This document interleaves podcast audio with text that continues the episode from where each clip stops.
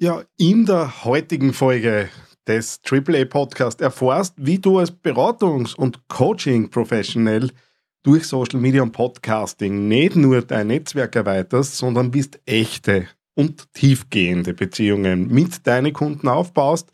Wir schauen uns ein paar praktische Tipps an, ein paar Ansätze, was du tun kannst, um deine Botschaft zu teilen, Vertrauen zu schaffen und im Idealfall eine engagierte Community zu entwickeln.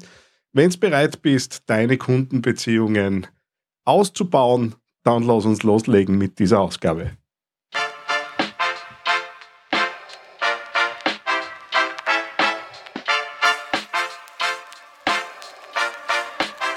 Herzlich willkommen beim AAA Podcast. Authentisch, anziehend, attraktiv. Dein Podcast für authentische digitale Kommunikation im Business. Und hier ist dein Host, Daniel Friesenecker. Ja, hallo und herzlich willkommen zu dieser Ausgabe des AAA Podcasts. Freut mich, dass du wieder dabei bist. Was tut sich im Moment rund um den Teddy? Ähm, du siehst, Studio ist mittlerweile in Vollfahrt. Äh, freut mich, dass sie da etliche Projekte mittlerweile bei mir im Studio realisieren lassen. Es gibt für oberösterreichische KMU gerade wieder Neuauflagen von Fördertöpfen. Einerseits das Förderprogramm Attraktive Arbeitgeber, wo du dir ja, Maßnahmen rund ums Thema Attraktivierung deines Betriebs als Arbeitgeber fördern lassen kannst. Ich kann beispielsweise mit dem Thema Social Media und Podcasting sowohl in internen als auch in externen Podcasts da beraten, beziehungsweise gibt es auch das Thema Erfolg Plus da ist besonders interessant aus meiner Sicht das Thema KI-Förderung, wo wir uns natürlich anschauen können, wie kannst du KI für dein Business einsetzen, welche Strategien, welche Tools, welche Methodiken gibt es dazu. Und wenn dich das interessiert, dann würde ich dir raten, mal bei mir auf die Webseite zu schauen. Du findest in den Shownotes zu dieser Ausgabe auch weiterführende Links zu genau diesen Förderprogrammen.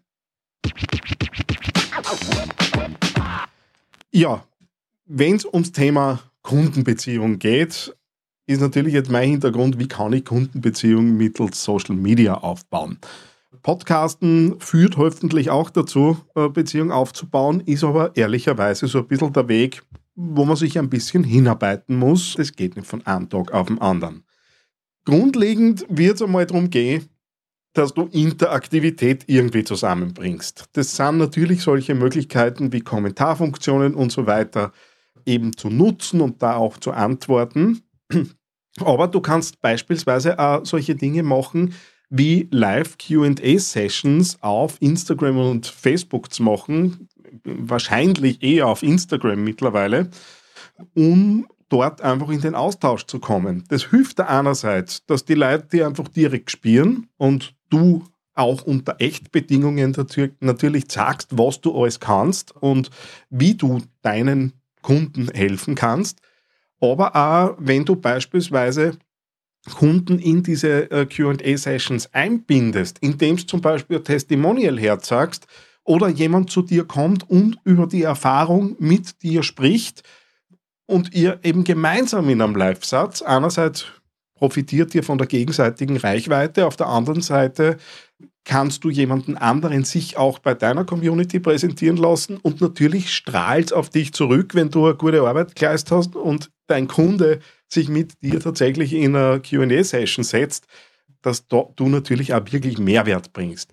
Und genau diese Erfolgsgeschichten, diese Demonstration dessen, was du kannst, führt natürlich dazu, dass Leute empathisch sein können mit dir.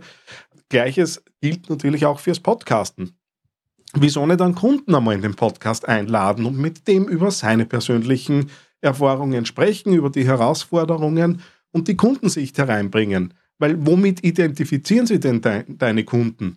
Höchstwahrscheinlich mit anderen Kunden und nicht unmittelbar mit dir selber, es sei denn, du bist der große Influencer und die anderen möchten auch Influencer werden. Aber üblicherweise geht es ja darum, zu zeigen, dass man für Kunden aktiv sein kann und mit denen eben Beziehungen aufbauen soll. So ein Podcast wie der hier hilft natürlich auch, Kundenbeziehungen aufzubauen und auch persönliche Geschichten, die du erzählst. nicht nur von dir, sondern auch von anderen. Du kannst Interviewreihen machen mit anderen Experten. Das ist vielleicht sogar dein Mitbewerb, aber wenn ihr miteinander auf Augenhöhe fachsimpelt und miteinander über Dinge sprecht, die euch bewegen, wo ihr vielleicht sogar unterschiedlicher Meinung im fachlichen Satz, was ja durchaus erlaubt ist, es gibt ja nicht den einen richtigen Weg, dann ist das natürlich was, was Bindung schaffen kann, was Beziehung schaffen kann und was natürlich auch zeigt, wie, wie du tickst zu gewissen Themen.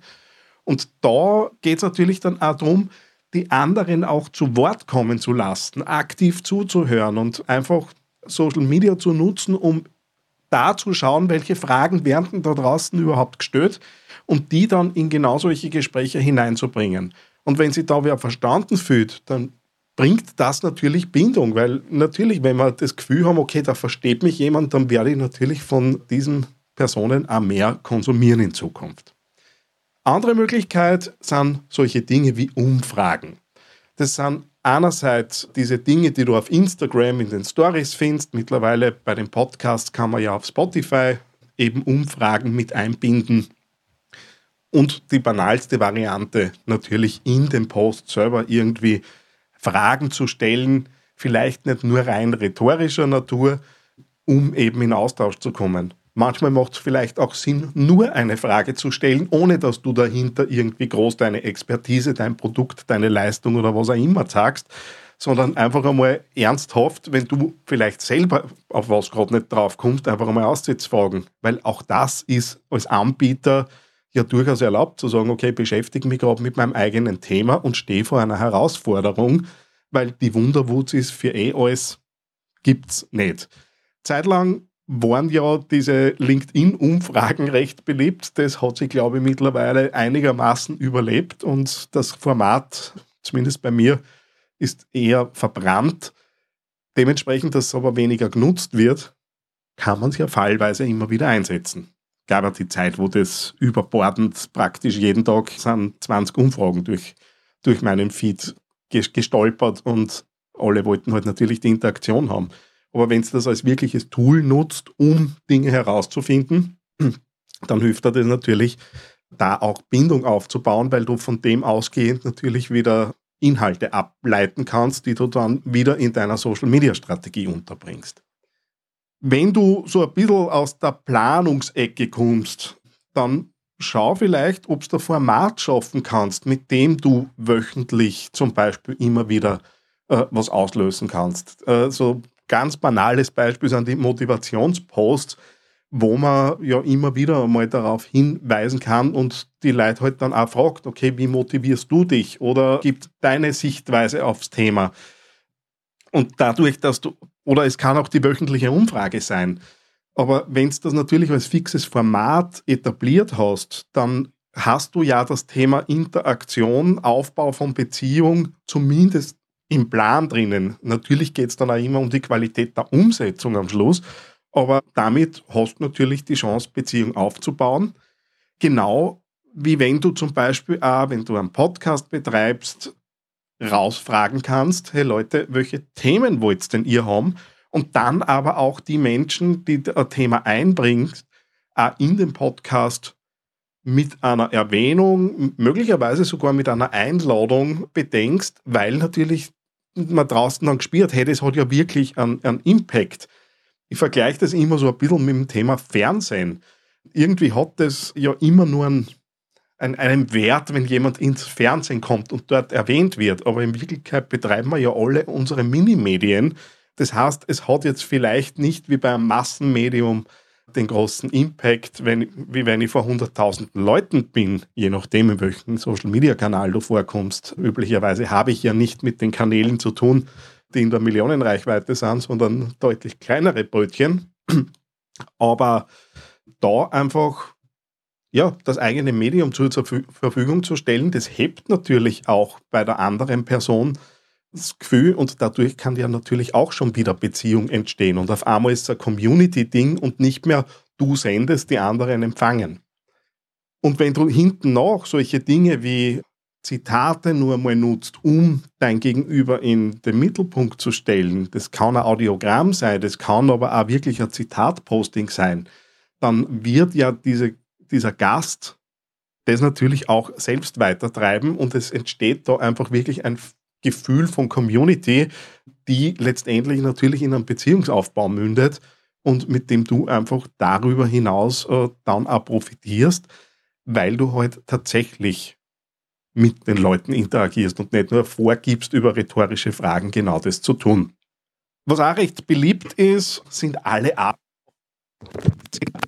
sind alle was auch recht beliebt ist, sind natürlich alle Arten von Gruppen, die du schaffen kannst. Das sind Telegram-Gruppen, LinkedIn kannst Gruppen anlegen, WhatsApp, Facebook äh, war lange Zeit so das Thema, wo alle irgendwie drinnen sind und dort regelmäßig gruppenexklusive Dinge zu tun.